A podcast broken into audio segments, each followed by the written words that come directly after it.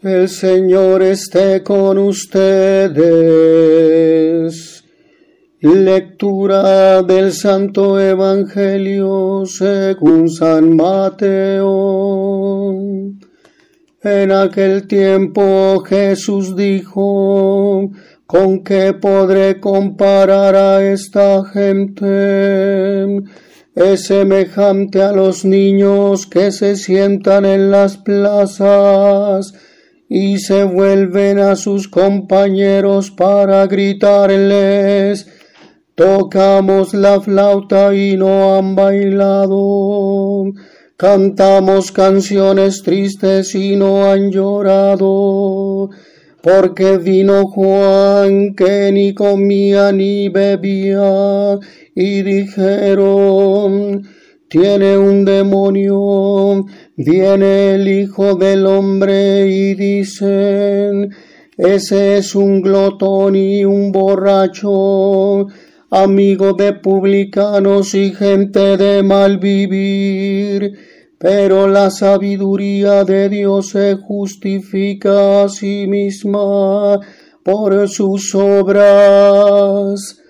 Palabra del Señor. Gloria a ti, Señor. A los planes de Dios se contrapone el comportamiento obstinado del hombre que parece hacer todo lo posible para arruinarlos. Isaías se enfrenta aquí a la tragedia de la culpabilidad de un pueblo que rechaza una y otra vez los beneficios de su Creador y su Señor. Al reflexionar sobre esta trágica y accidentada historia, el profeta la ve colmada de beneficios, generalmente no apreciados ni agradecidos por su pueblo. La fidelidad a los mandamientos del Señor le hubiera podido dar un destino mejor. Con todo, las promesas divinas siguen siendo válidas, a pesar de no haber sido siempre comprendidas. La parábola de los niños caprichosos e inestables que juegan en la plaza deja en evidencia que los judíos del tiempo de Jesús, al no comprender al austero Juan el Bautista, tampoco podían entenderlo a él, el amigo de publicanos y pecadores. Efectivamente, ni el rígido ascetismo de Juan, ni la benévola y humana condescendencia de Jesús logran cambiar su corazón.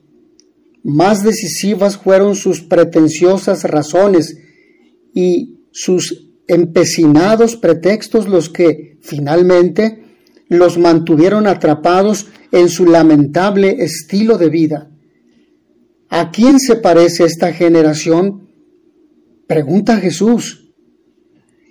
Y esta pregunta se convierte en el camino del adviento, la figura de Juan Bautista, que es de suma importancia.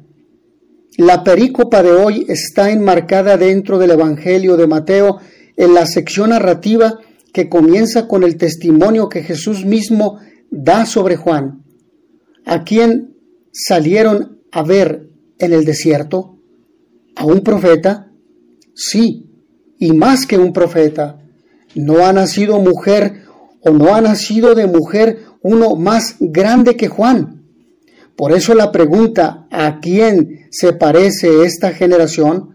resuena más fuerte si cabe porque la generación de Jesús no admitió ni el testimonio de Juan de radicalidad, conversión y penitencia, ni el de Jesús de misericordia, confianza y gracia.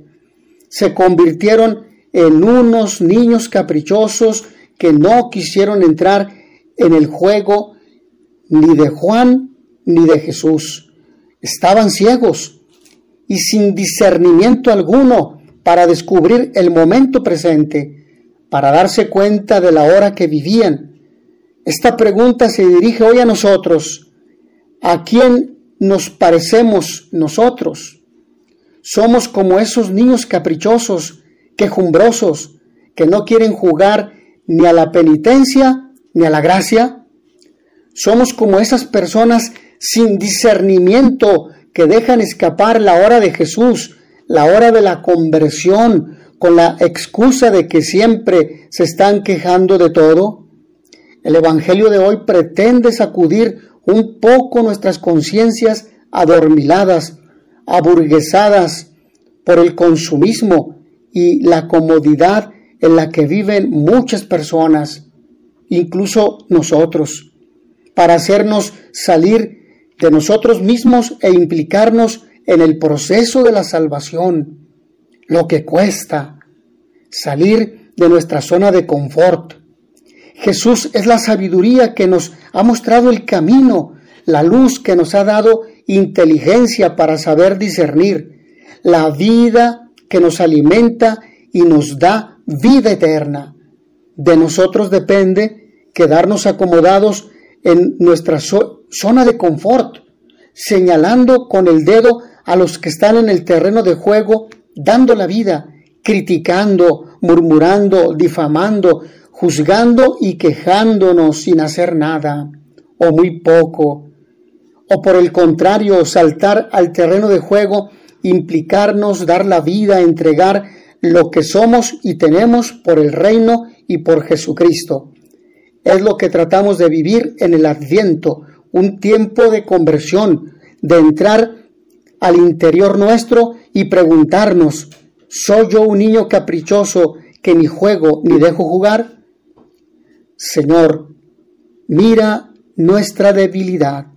Mira que tantas veces nos comportamos como niños caprichosos que queremos manejar la situación desde nuestra comodidad e intereses Danos la gracia de abrir nuestro corazón al amor, tu amor, para que ahora siempre podamos recorrer el camino que conduce a ti, que vives y reinas por los siglos de los siglos. Amén.